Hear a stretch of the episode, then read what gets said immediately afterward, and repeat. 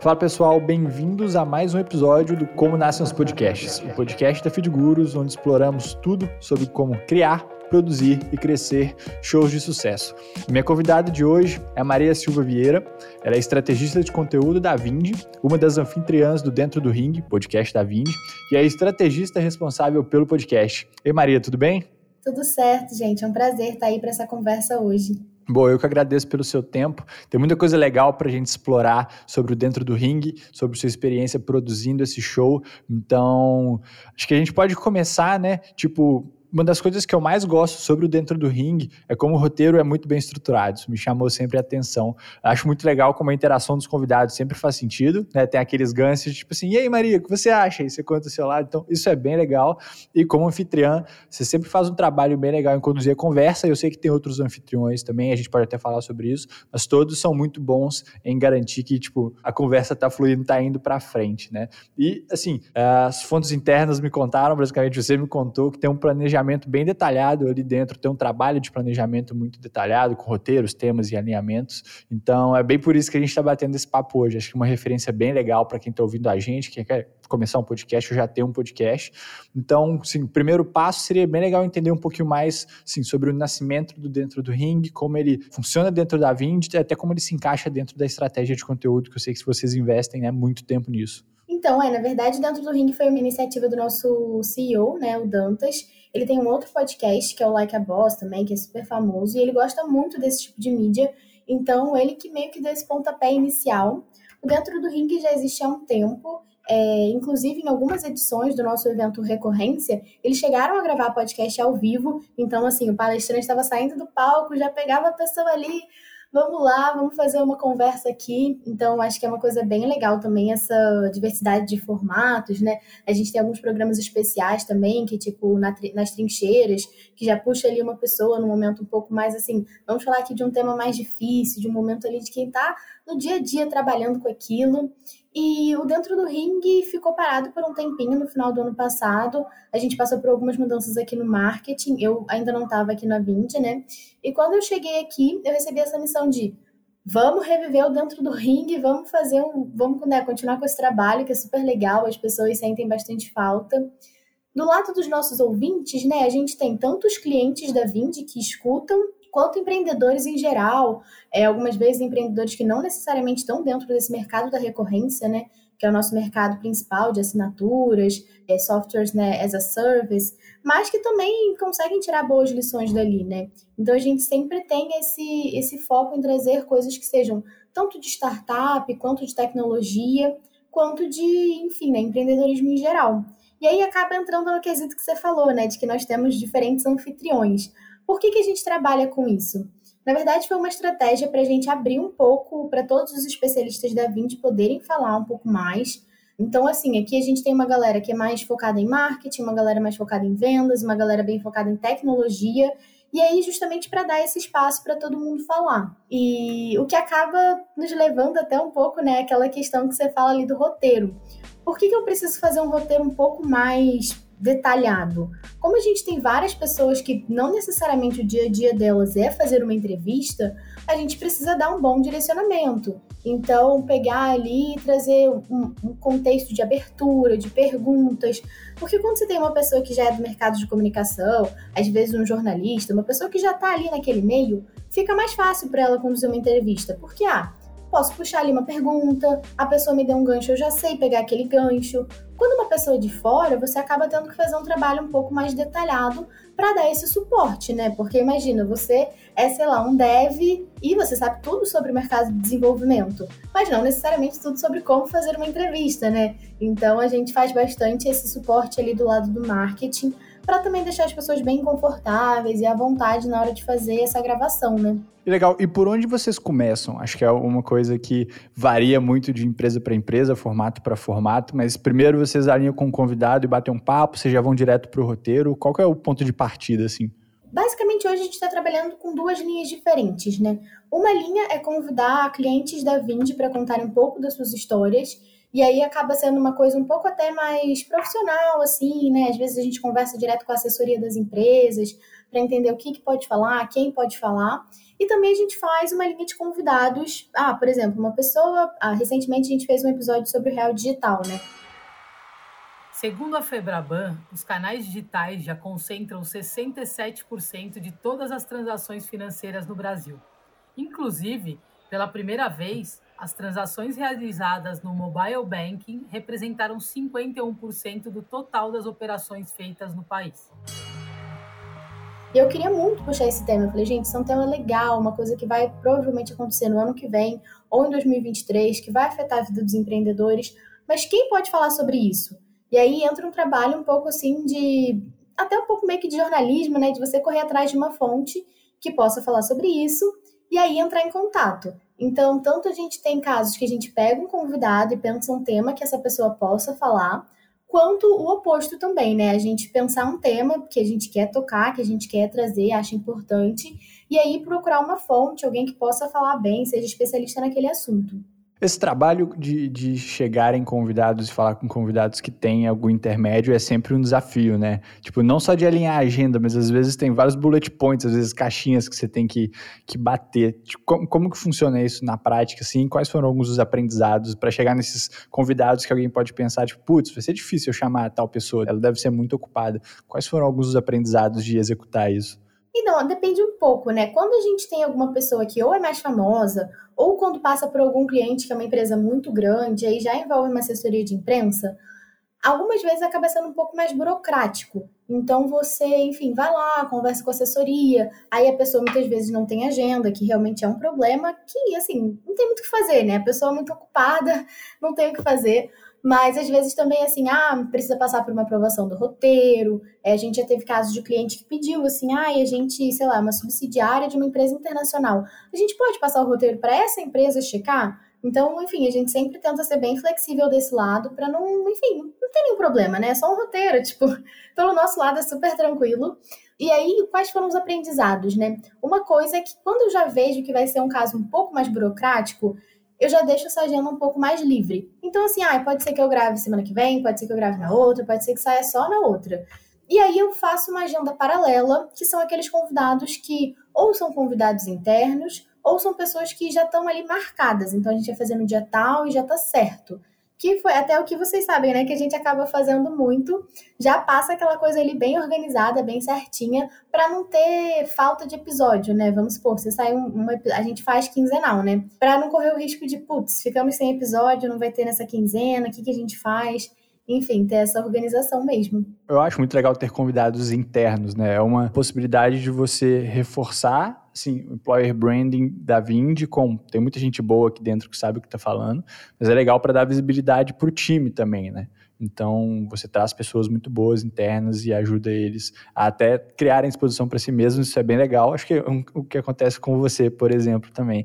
Como que é essa experiência de ser host, de eventualmente lidar não é a palavra, mas de interagir com players internos, assim, como que isso funciona na prática?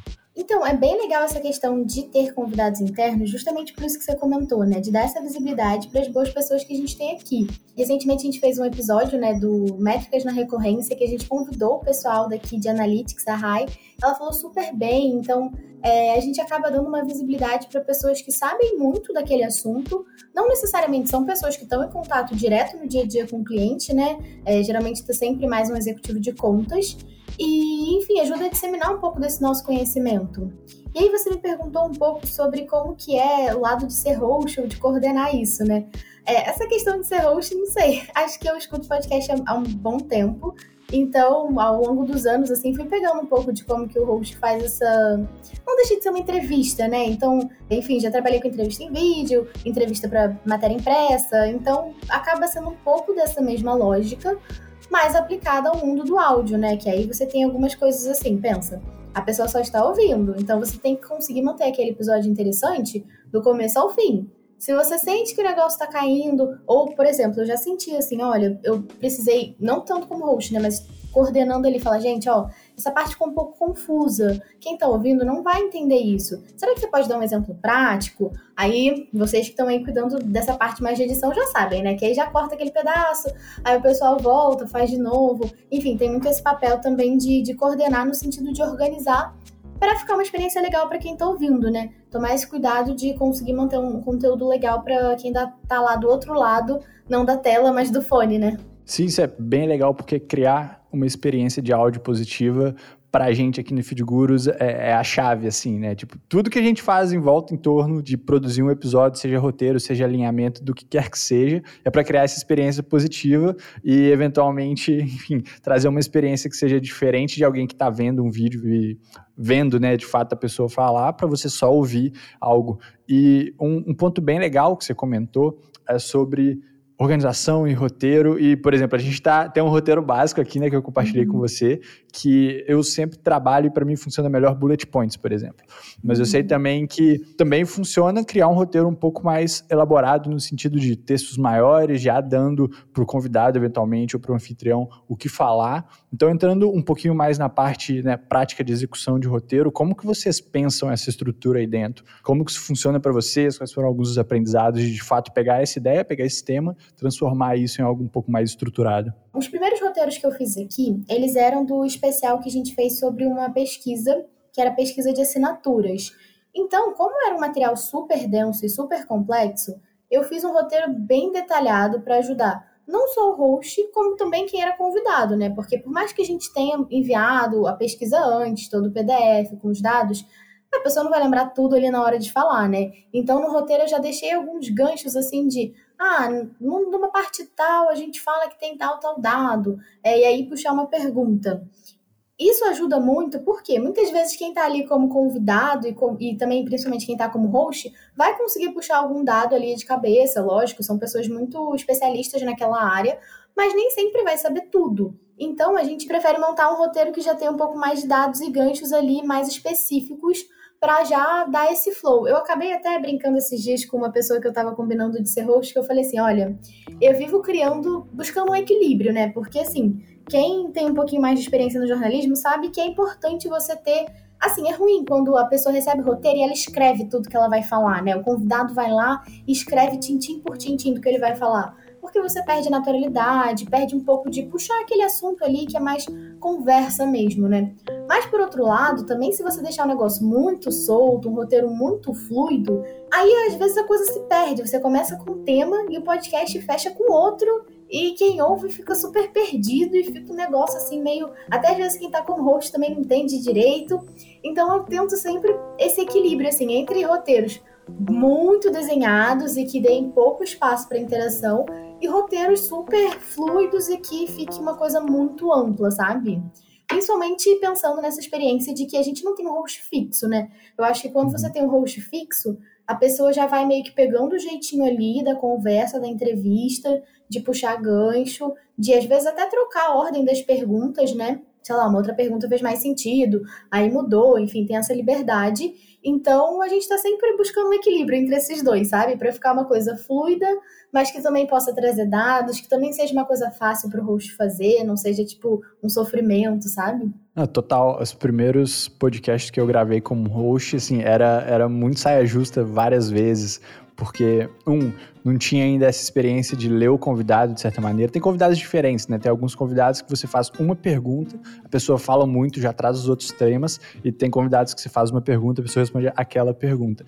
Não necessariamente é pior nem melhor, né? É só diferente, porque em um você precisa ser um pouco mais proativo em trazer a pessoa pro seu lado no sentido de trazer essas respostas, e pro outro é, é mais tranquilo, assim, que você só pega, né, pontos-chave. Então, com essas suas experiências de ser anfitriã do Dentro do Ringue e gravar esses episódios com convidados internos e externos, tirando a parte de agendar, de fato, né, de construir uma agenda, você acha que tem algum grande aprendizado de diferente? Por exemplo, alguém que você conhece e está ali no dia a dia, agora não mais no escritório, mas que tem um pouco mais de interação, versus alguém que vem de fora e eventualmente tem um, processo e um, uma estrutura talvez um pouco diferente de gravação e de abordagem de assuntos? É, eu acho que tem muito isso mesmo de você ler o convidado, né? É muito ruim, você tem que sempre pensar quando tá montando ali o roteiro para evitar perguntas de sim ou não.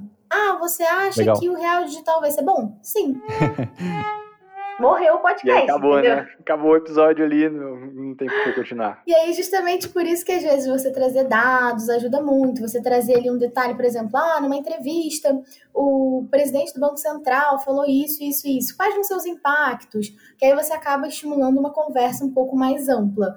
Mas acaba que tem isso, né? Tem pessoas que têm mais facilidade de fazer ali na hora de uma forma mais natural, improvisada e tem pessoas que não têm muito essa facilidade. Eu acho que isso não depende tanto de ser convidado interno ou externo. Eu acho que independentemente da, da onde que a pessoa vem, né, é uma coisa um pouco mais pessoal e até do perfil profissional, né? Até por isso que às vezes é bom você fazer uma entrevista prévia para ver se vai rolar legal, tipo, ah, e aí, que, como que é o seu dia a dia, quando que a gente consegue gravar? Às vezes até uma coisa rapidinha ali de 15 minutos, você já consegue fazer um pouco dessa leitura do convidado e, ah, beleza, não, a gente consegue fazer de um jeito mais solto, a gente vai precisar trazer um pouco mais de estímulo para essa pessoa.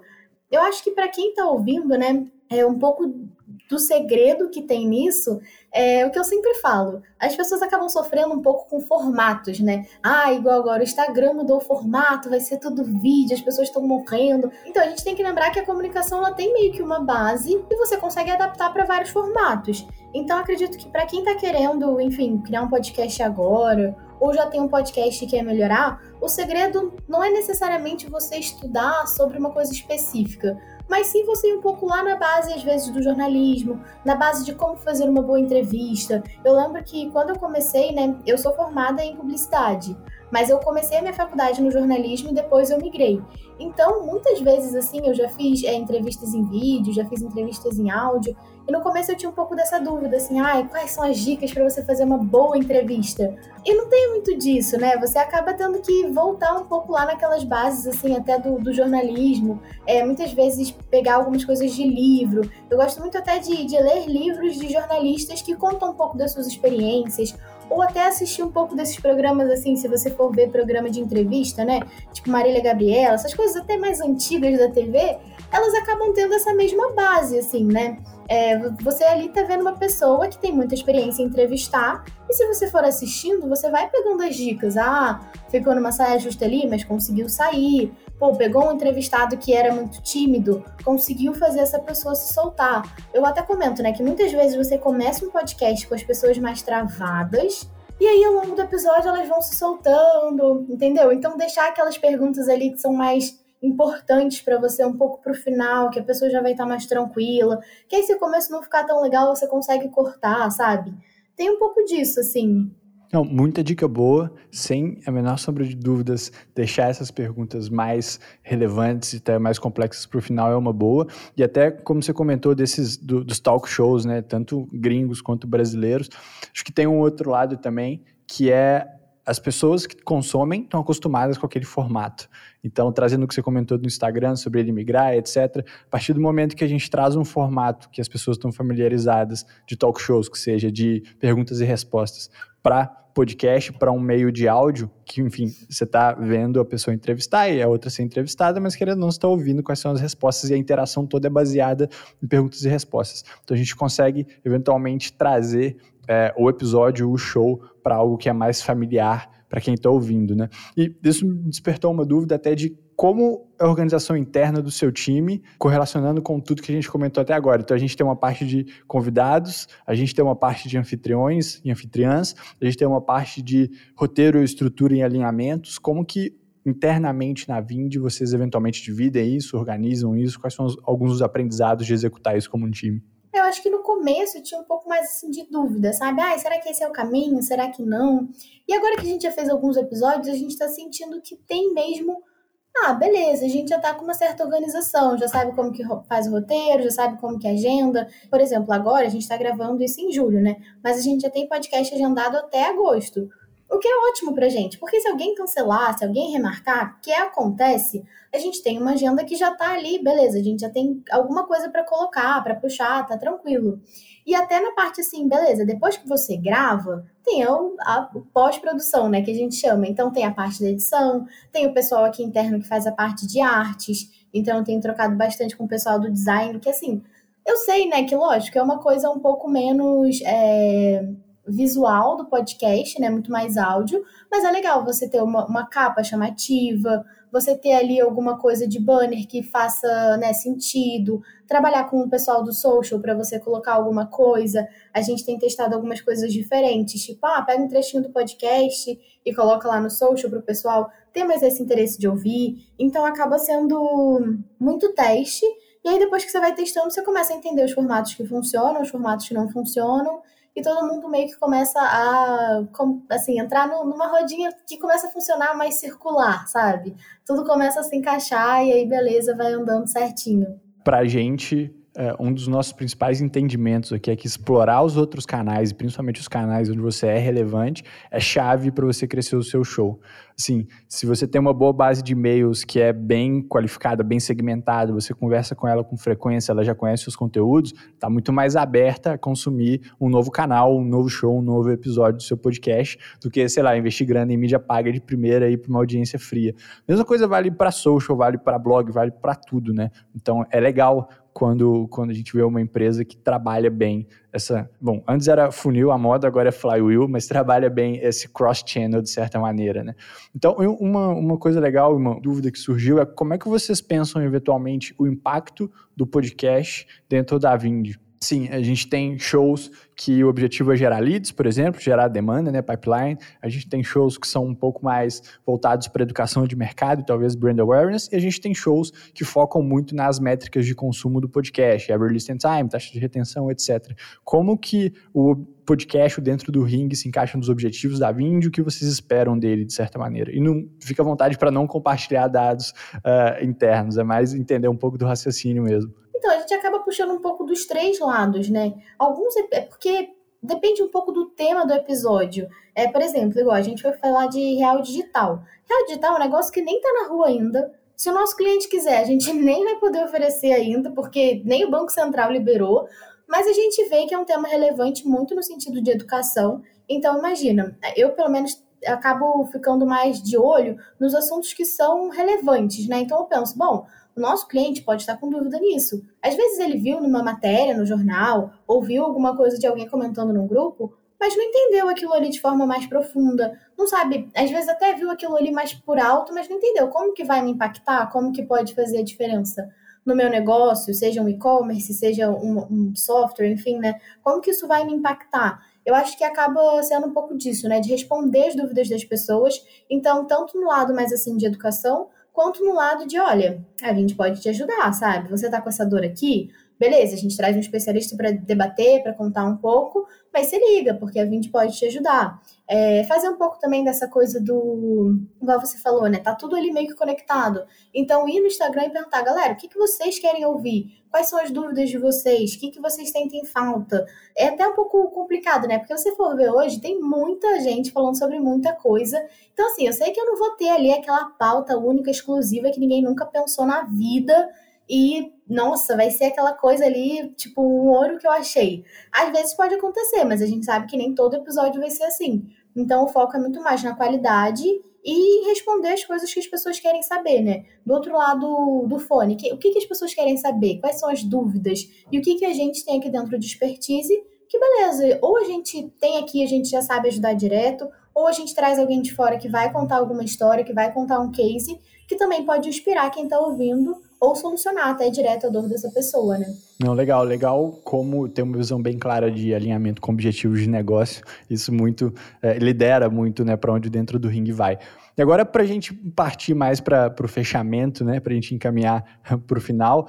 Se a gente fosse pegar assim, os principais aprendizados para quem vai começar um show agora, eventualmente, talvez não tenha um time para trabalhar, algumas poucas pessoas, está muito interessado, quer fazer acontecer. Quais seriam assim dois, três bullet points e passos que você entende que são importantes para o sucesso do podcast? Eu acho que o primeiro passo é a organização. Então, assim, parece uma coisa boba, mas vai lá, cria uma planilha, começa a planejar quais vão ser os seus episódios, quem você vai chamar, começa a organizar a agenda, porque às vezes você fica assim, nossa, tenho três podcasts para gravar numa semana, na outra não tem nenhum. Então, começa a organizar esse fluxo.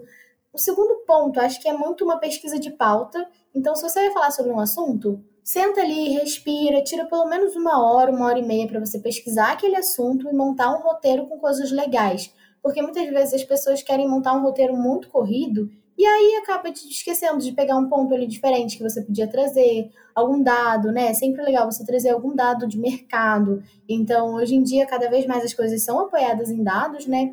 E você trazer isso para o seu podcast traz uma credibilidade muito grande e que não fica. Eu sei, existem podcasts que são mais de opinião, né? Que é uma coisa um pouco mais aberta mas se você está fazendo um podcast para uma empresa, ou se você está fazendo um podcast de negócio, é importante você trazer um pouco mais desse lado de dados e pesquisa. Então, sempre tenta olhar o que, que saiu nos principais veículos, se aquele tema já foi abordado de alguma forma assim muito relevante para algum veículo, alguma coisa que eu possa. Até às vezes todo mundo já falou sobre, mas um ponto não foi falado.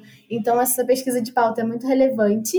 E acredito que um terceiro ponto é você ter essa um pouco de entender que as coisas vão acontecendo e você vai aprendendo no caminho, né? Não adianta você querer chegar no primeiro e fazer tudo perfeito, aí você chega lá, putz, não ficou perfeito, não ficou do jeito que eu queria. Calma, é um processo. Acho que cada podcast vai ficando melhor ao longo do tempo e você vai vendo, tipo, uma evolução, né? Total, o importante é fazer, né? Você tira o primeiro do chão, aprende com ele, tira o segundo e assim por diante.